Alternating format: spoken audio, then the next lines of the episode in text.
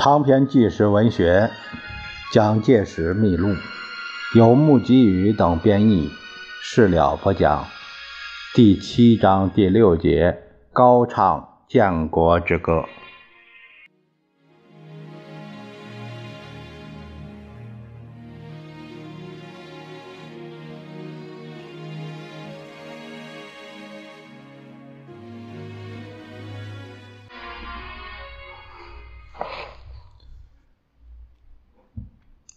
财政困难时期，第二是经理。呃，问题在于经费、装备都很缺乏。成立之初，军官学校在任何一方地方都是经济在途，步履维艰。在外面有陈炯明、洪兆麟、邓本隐等叛军环视着军校的一举一动，在革命军内部。又有杨希民，就是滇军、刘振环、桂军等军阀滥施权力，强横支配着广东的财政，为所欲为。这些内外敌人都因为极端恐惧军官学校训练成功，而一致对此关心。他们或在公开或暗地里遏制军官学校的经费来源。在许多困难之中，最困难的是枪械的供应。当时，广州有石井军兵工厂制造枪械，该厂实权被滇桂军阀控制，生产的兵器都落到了他们的掌握之中。军官学校在新生于五月初入学之际所得到的枪械，还不足半数的两百三十支。子弹也没有，简直是徒手状态。孙文对这样的艰困状况实在看不下去，乃主石井兵工厂厂长马超俊，呃，后来任中国国民党中央评议委员，秘密供应枪械。所幸马超俊也是国民党党员，他偷偷运出五百支步枪，移交给军官学校。不过，待全数交齐，差不多是经过三个月的时间。枪械供应困难到这样的程度，可见在军官学校来说，实在是最贵重的物品。蒋介石当时曾对学生们演讲枪的意义与效用。他说：“你们要晓得军人与普通人民的分别，在什么地方，一个人带了枪就叫做兵，也就是叫做军人。”你们要晓得这支枪是什么地方来的，是由兵工厂制造出来的。兵工厂的经费是向百姓收捐收租得来的，所以枪就是百姓的血汗制造出来的。我们军人拿枪的目的是保护百姓与国家的，不是杀害百姓、败坏国家的。你们拿了枪，就要来实行三民主义。来维护正道，保障主义。拿了枪，要实行我们的三民主义，这支枪才算有效用。这就是我们军人拿枪的目的与意义。这是五月二十五日的训话。因为供应不足，感到困难。当然，不只是枪械一项。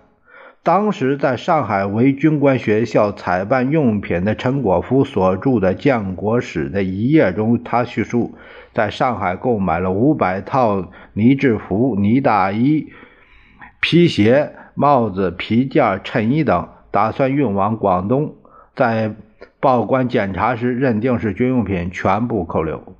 经到处走门路，海关接洽，结果十多天之后才把军服等领回。但皮带、枪带、刀鞘等三件，终于还是被没收。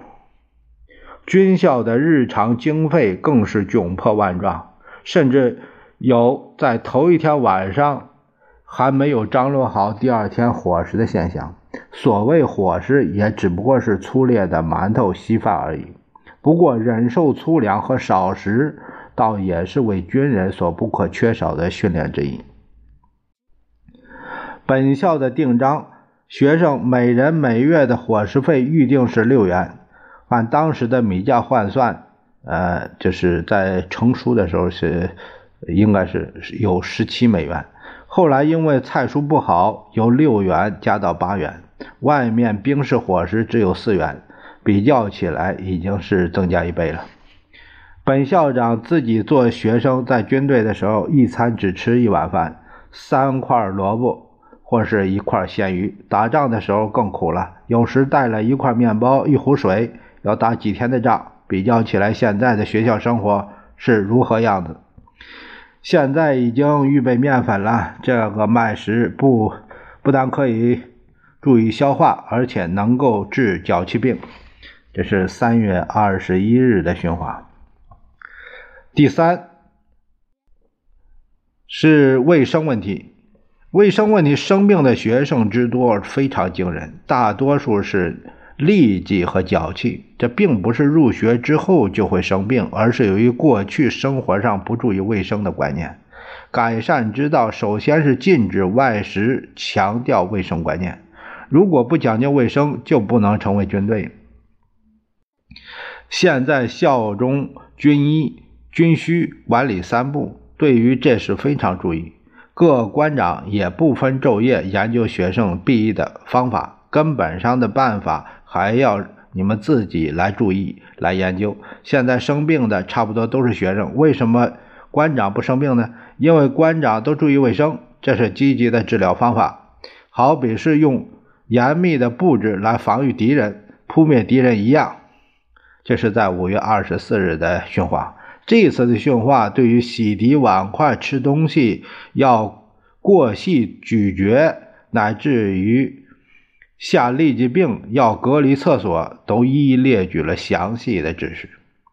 学生们在如此贫困艰苦的环境中，都很能忍受，而吃苦耐劳的功夫，实则是一切一切的出发点。